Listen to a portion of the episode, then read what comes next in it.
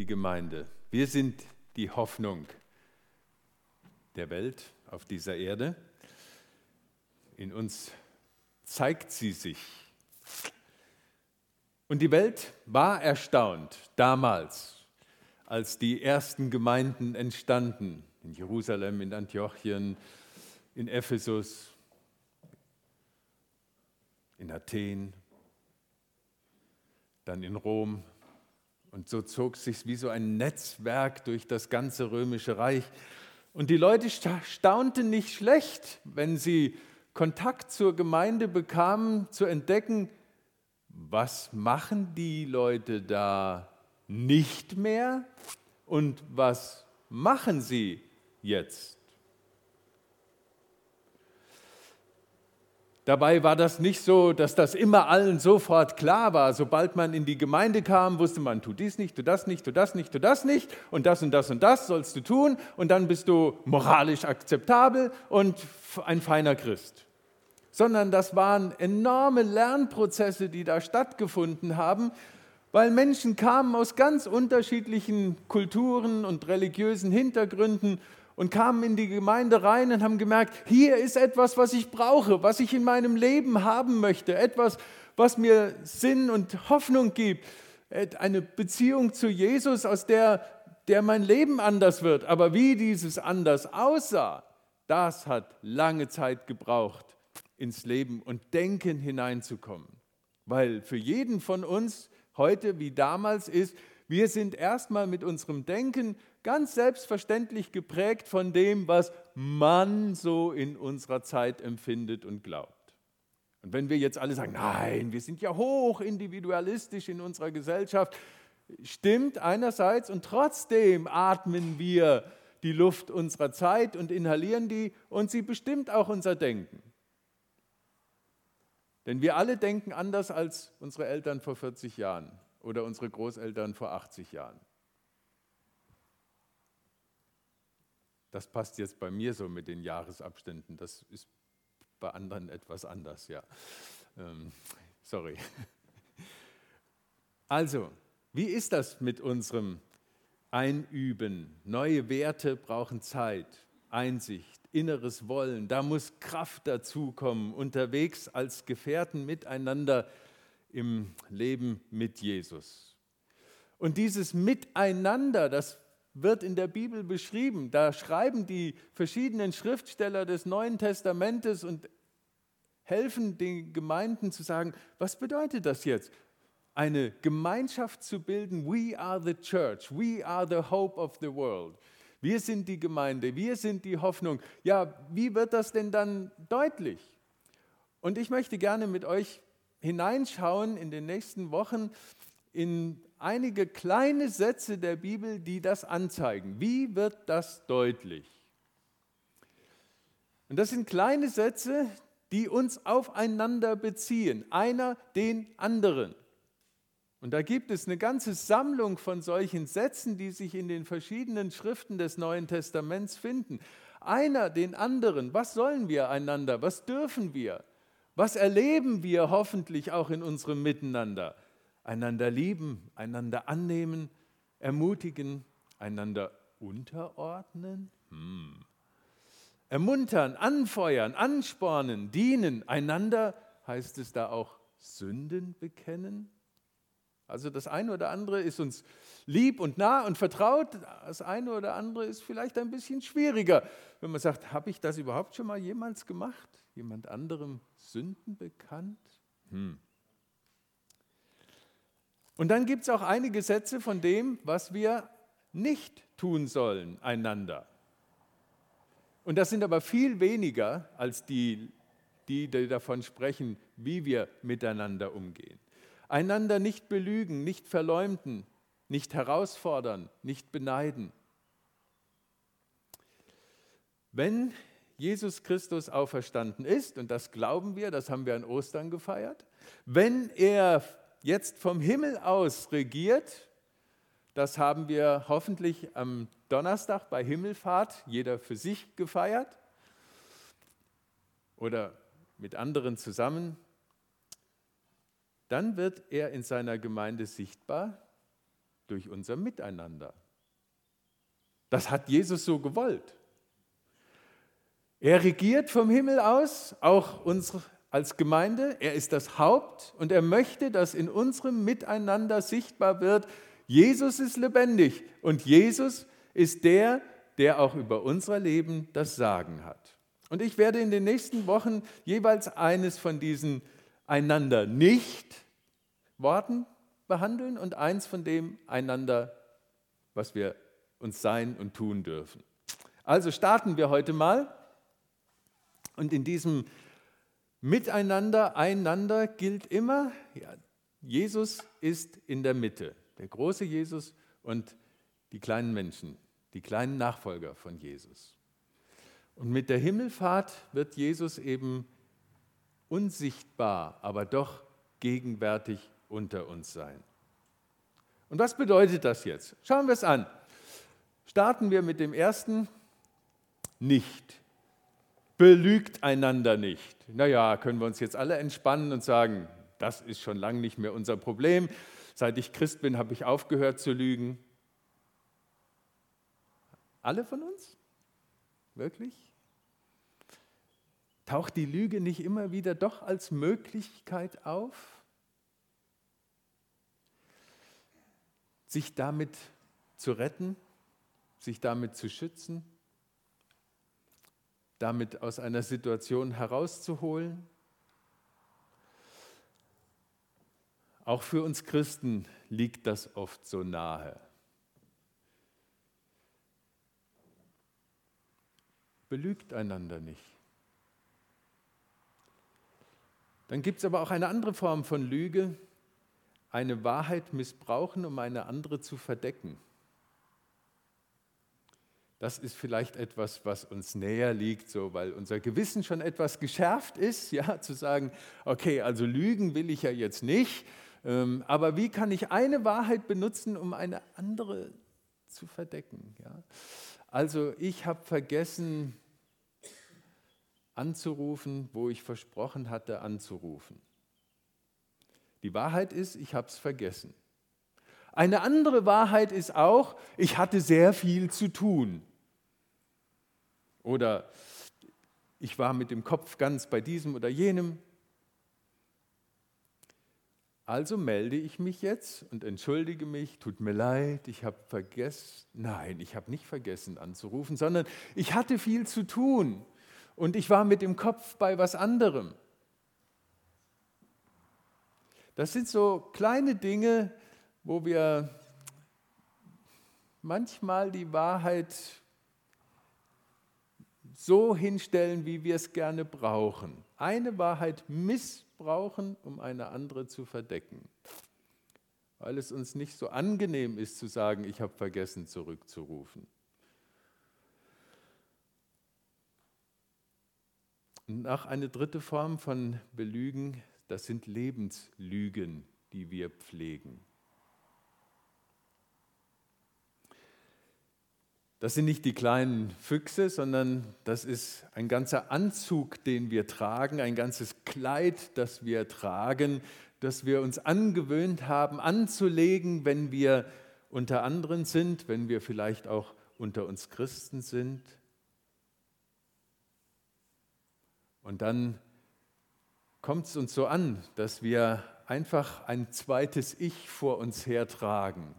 Das ganz in Ordnung ist und auch sonntäglich durchaus abgestimmt und passt und vielleicht sogar gemeinschaftsfähig ist, das zum Kaffeetrinken passt, zum Plauschen passt.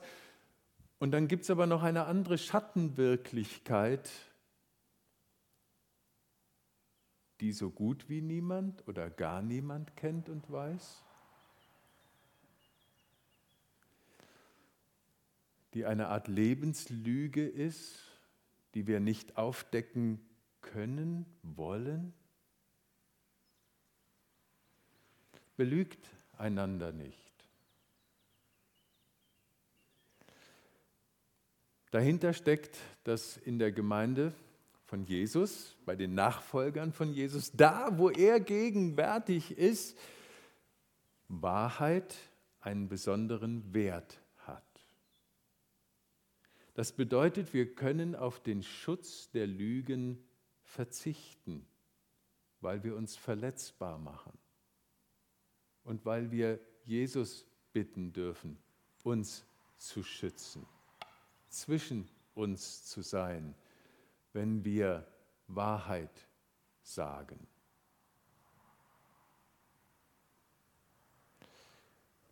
Deswegen lädt das Neue Testament, Paulus im Kolosserbrief, belügt einander nicht, uns ein, ein Nein zur Lüge und ein Ja zur Wahrheit zu leben.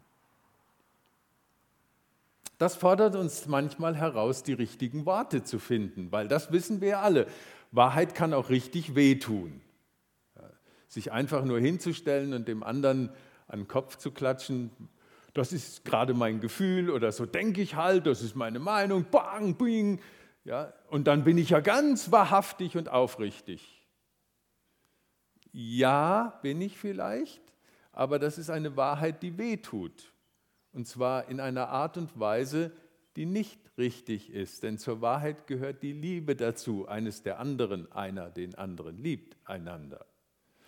Also heißt das, hier geht es darum, auch die richtigen Worte zu finden. Wie kann ich ehrlich sagen, was ist? Und das braucht Übung. Wir haben vorhin von der Übung gesprochen, der ersten Christen. Ja? Das braucht Übung auch von, unter uns, wenn wir schon länger Christen sind. Wie kann ich dem anderen jetzt vermitteln, was wirklich gewesen ist? Wie kann ich das sagen? Und wie sage ich, naja, ich habe den Termin vergessen, das ist vielleicht noch eine Kleinigkeit, aber es gibt andere Themen, wo es etwas schwieriger wird.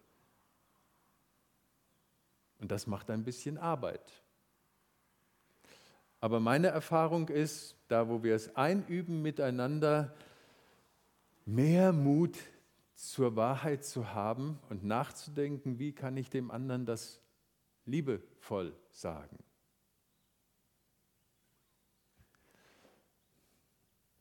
Ich habe keine Zeit. Das ist so ein Standardargument, das wir einander alle akzeptieren. Ja. Und wehe, jemand hinterfragt das. Ja. Also, willst du heute Nachmittag zu mir kommen? Nein, ich habe leider keine Zeit. Wieso? Was hast du denn vor? Ähm, ähm, ja, also ich habe eben was, ich habe keine Zeit. Ja, dann sag doch mal, warum hast du keine Zeit, mich zu besuchen? Ähm, also ich Sowas fragt man doch nicht. Wenn ich sage, ich habe keine Zeit, dann bitte akzeptiere, ich habe keine Zeit. Ja. Das ist so ein Spiel, ein vereinbartes, das funktioniert unter uns, das ist unsere Kultur, gesellschaftlich akzeptiert. Es ist aber nicht immer auch die Wahrheit, weil die Zeit hätte ich ja. Vielleicht wäre es ehrlicher zu sagen, du, ich brauche heute mal einen Nachmittag für mich selbst. Ah, du auch? Hm. Kann ich verstehen. Oder was machst du denn an so einem Nachmittag für dich selbst? Und dann sind wir in einem interessanten Gespräch. Das ist ehrlicher, ja. Ähm, Jetzt fragt ihr euch in eurem Kopf, und was ist, wenn der Grund nicht ist, dass ich einen Nachmittag für mich selber brauche, sondern ich will eigentlich gar nicht zu dem hin? Dann sind wir an diesem Punkt hier, die richtigen Worte finden. Ja. Wie kann ich richtige Worte finden? Und dem anderen zu sagen, du, das ist für mich heute nicht dran. Ich, wie dann? hängt von der Beziehung ab. Und das ist ein bisschen Arbeit, aber Wahrheit braucht unsere Arbeit, weil sie ein hohes Gut ist. Und es auf der anderen Seite eben auch befreit, wenn wir die Wahrheit sagen können. Es macht Luft, es gibt neuen Gesprächsstoff. Es rückt auch uns näher zueinander. Es macht uns persönlicher. Wir nehmen auf einmal mehr wahr, wer ist denn der andere. Da reibt man sich dann auch mal dran und sagt, boah, das hätte ich ja nicht gedacht. Oder wirklich, braucht der tatsächlich so viel Ruhe für sich selbst?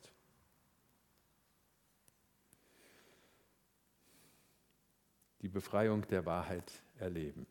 So, das war also der Mut zur Wahrheit. Belügt euch nicht. Jetzt sind wir bei dem zweiten Satz. Lasst uns aufeinander Acht haben und uns zur Liebe und zu guten Werken anspornen.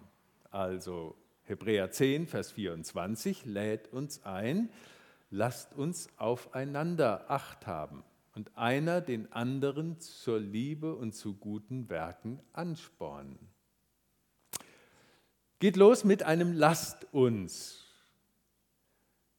Das ist jetzt nicht der Anspruch und die Erwartung, die ich an alle anderen hege. Wenn ich in diese Gemeinde komme, habe ich schließlich das Recht zu beanspruchen, dass alle mich beachten, ja? Acht haben auf mich. Und dass alle gute Werke an mir tun, oder? Und dass alle mich lieb haben. Und wenn sie das nicht tun, dann Gemeinde. Sondern lasst uns, das bezieht mich mit ein, das bezieht jeden von uns mit ein. Wir wollen das miteinander. Das ist eine Chance für das Miteinander. Lasst uns, lasst uns ja, aufeinander Acht haben. Aufeinander Acht haben. Achtsamkeit, heute ein ganz großes Stichwort in tausenden von Seminaren und sowas, ist aber ein biblischer Begriff und eine Erfindung aus der Bibel. Ja. Einander Acht haben. Und hier öffnet sich die Achtsamkeit jetzt und es ist eine offene Achtsamkeit, die den anderen mit einschließt. Häufig geht es heute bei der Achtsamkeit und bei Achtsamkeitsübungen immer nur um mich und mein Befinden. Ja?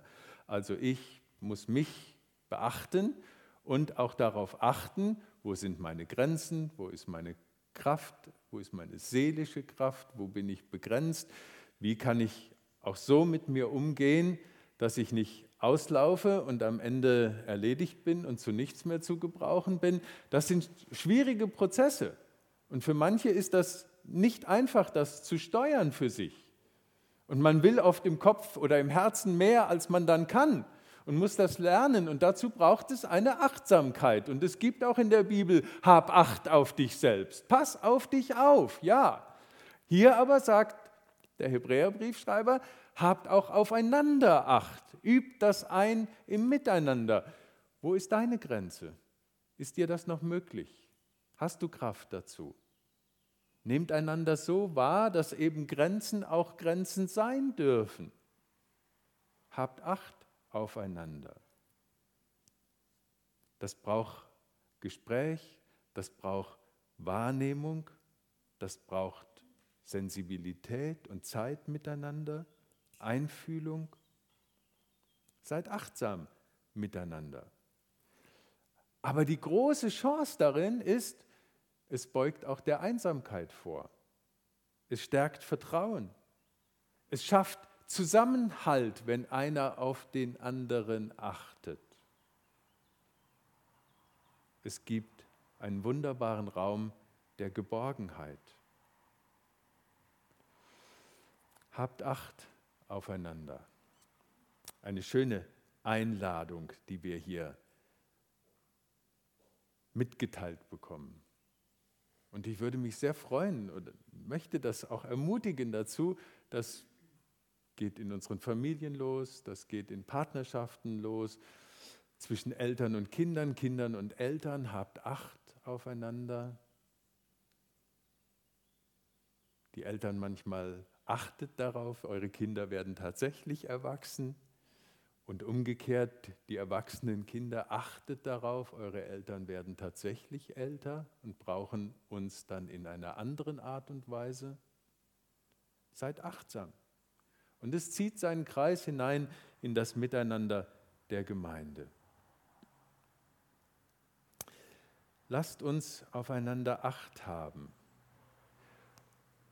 und uns dann zu Liebe und guten Werken anspornen. Lasst uns zur Liebe und zu guten Werken anspornen.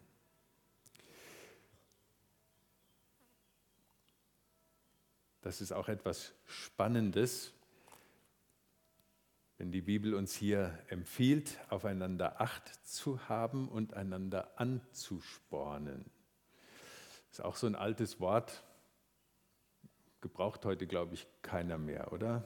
Spornt ihr euch noch an im Sport oder sowas? Was sagt ihr dazu, Jonathan, wenn ihr einer den anderen anturnt, feuert? Bitte? Ihr würdet den Begriff nicht benutzen. Nee, gell? Was würdet ihr sagen? Anfeuern, ja. Motivieren? Ja, motivieren, da sind wir wieder bei so einem typischen Seminarthema. Ja, wie motiviere ich meine Mitarbeiter? Muss der Chef zum Seminar? Ähm, wie motiviere ich mich selbst? Da kann ich zu meinem eigenen Seminar gehen. Und ja, Selbstmotivation, andere motivieren, Motivation, anspornen, die Motivation zur Liebe, zu guten Werken. Das ist eine spannende Sache. Und da gibt es eben auch dieses Anspornen zur Liebe. Ähm, da reagieren wir alle unterschiedlich. Auf welche, auf welche Ebene wir das hören, wenn wir angespornt werden zur Liebe.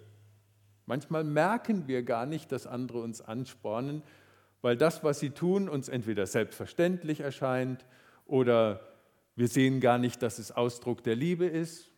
Das geht schon der Ehe, im Miteinander los, in den Familien. Ja. Das eine der Kinder zeigt seine Liebe zu Papa und Mama, indem es tatsächlich mithilft, etwas tut. Das ist dann manchmal sichtbar für die Eltern vielleicht auch überraschend sichtbar. Der andere kommt und will kuscheln und zeigt damit seine Liebe. Wir sind ganz unterschiedlich, wie wir es ausdrücken. Auch in unserem Erwachsenen Miteinander. Der Dritte möchte gerne seine Liebe zeigen, indem er was Überraschendes macht mit seinem Partner und drückt damit seine Herzlichkeit und Liebe aus. Und wenn der Partner nicht so ein Überraschungstyp ist und Überraschungen gar nicht schätzt, dann kommt das mit der Liebe gar nicht so an. Ja? Dann reizt mich das nicht zur Liebe an, sondern ich habe dir doch gesagt, du sollst mir vorher Bescheid sagen, wenn du ja, für uns planst. Das geht bei mir nicht so schnell. Ich kann nicht jetzt einfach mitgehen und weiß noch nicht mal richtig, wohin es gehen soll die Sprachen, wie wir einander zur Liebe anreizen, ja, den anderen einladen in einen Raum der Liebe, des Miteinanders, der Herzlichkeit, da sind wir unterschiedlich. Und da braucht es dann wieder das Achthaben, ja, dass ich entdecke, das macht der andere ja, weil er mich gerne hat, weil er ausdrücken möchte im Namen von Jesus, ich habe dich gern, du bist ein geliebter Mensch. Und deswegen schenke ich den Kaffee aus, deswegen mache ich Technik deswegen, dass wir einander lernen wahrzunehmen, wie wir Liebe ausdrücken und den anderen auch damit herausfordern, komm rein in den Raum der Liebe, lass dich lieben und bring auch deine Liebe zu anderen mit ein. Lasst uns zur Liebe und zu guten Werken anspornen. Das sind Lernwege immer wieder neu Lernwege.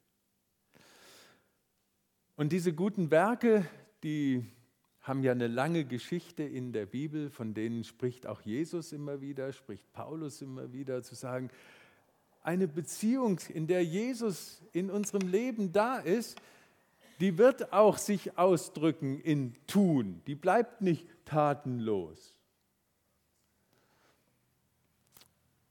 Können wir einander zu guten Werken anspornen?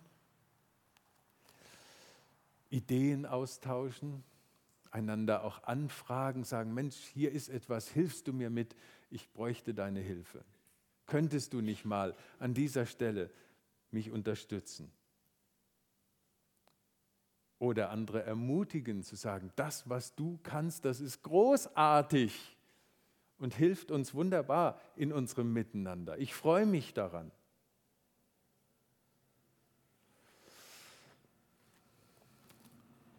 Guten Werke einander anzuspornen.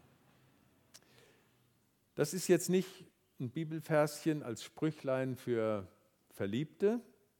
Es wird immer mehr auch ein gern gesehener Text für Hochzeitsfeiern. Ist auch gut und wir haben ja etwas davon entdeckt, das ist stimmig. Aber der Vers wurde von Christen für Christen aufgeschrieben, die sich in einer gar nicht bequemen gesellschaftlichen Situation befanden. In dem gleichen Brief heißt es, ihr habt mit Freuden den Raub eurer Güter erduldet, dass man euch enteignet hat, weggenommen hat, weil ihr Christen wart, von zu Hause vertrieben, aus dem Berufsleben ausgeschlossen,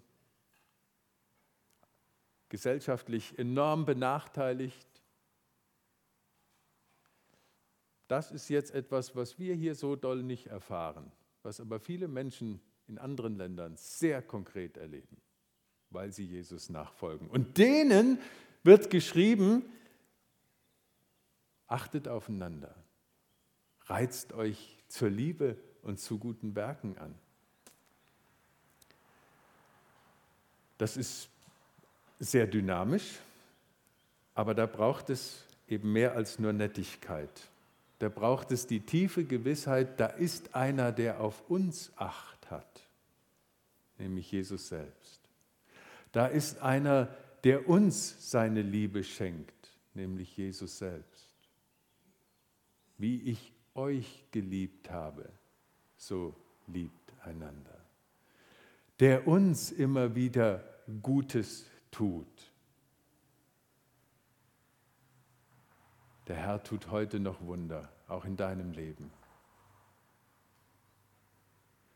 Und es ist wunderbar, dass wir heute hier sitzen dürfen, in der Lage sind, hier reinzumarschieren und wieder rauszumarschieren, miteinander einen Kaffee zu trinken, uns auszutauschen.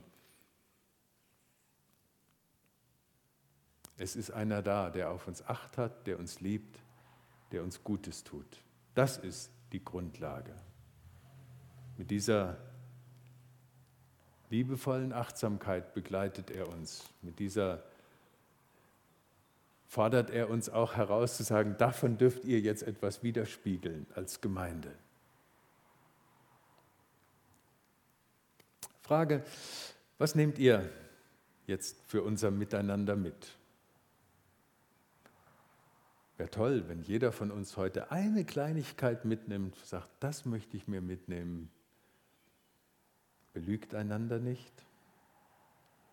Das möchte ich mir mitnehmen. Lasst uns Acht haben aufeinander, zur Liebe und zu guten Werken anspornen. Was möchtet ihr in welche Beziehung mitnehmen und hineintragen? Ein kurzer Moment der Stille.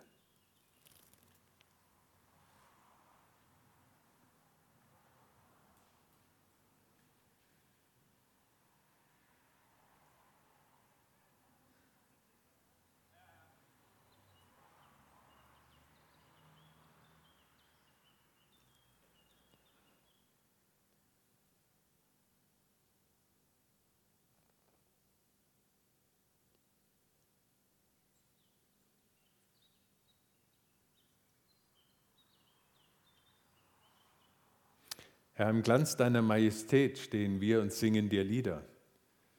Diese Majestät und dieser Glanz zeigt sich auch in unserem Miteinander. Und wir haben das an vielen Stellen, jeder von uns hoffentlich schon erlebt und wollen dir dafür Danke sagen. Und gemeinsam suchen wir jetzt dich auf und wollen das auch im Lied ausdrücken. Du bist herrlich, du bist schön.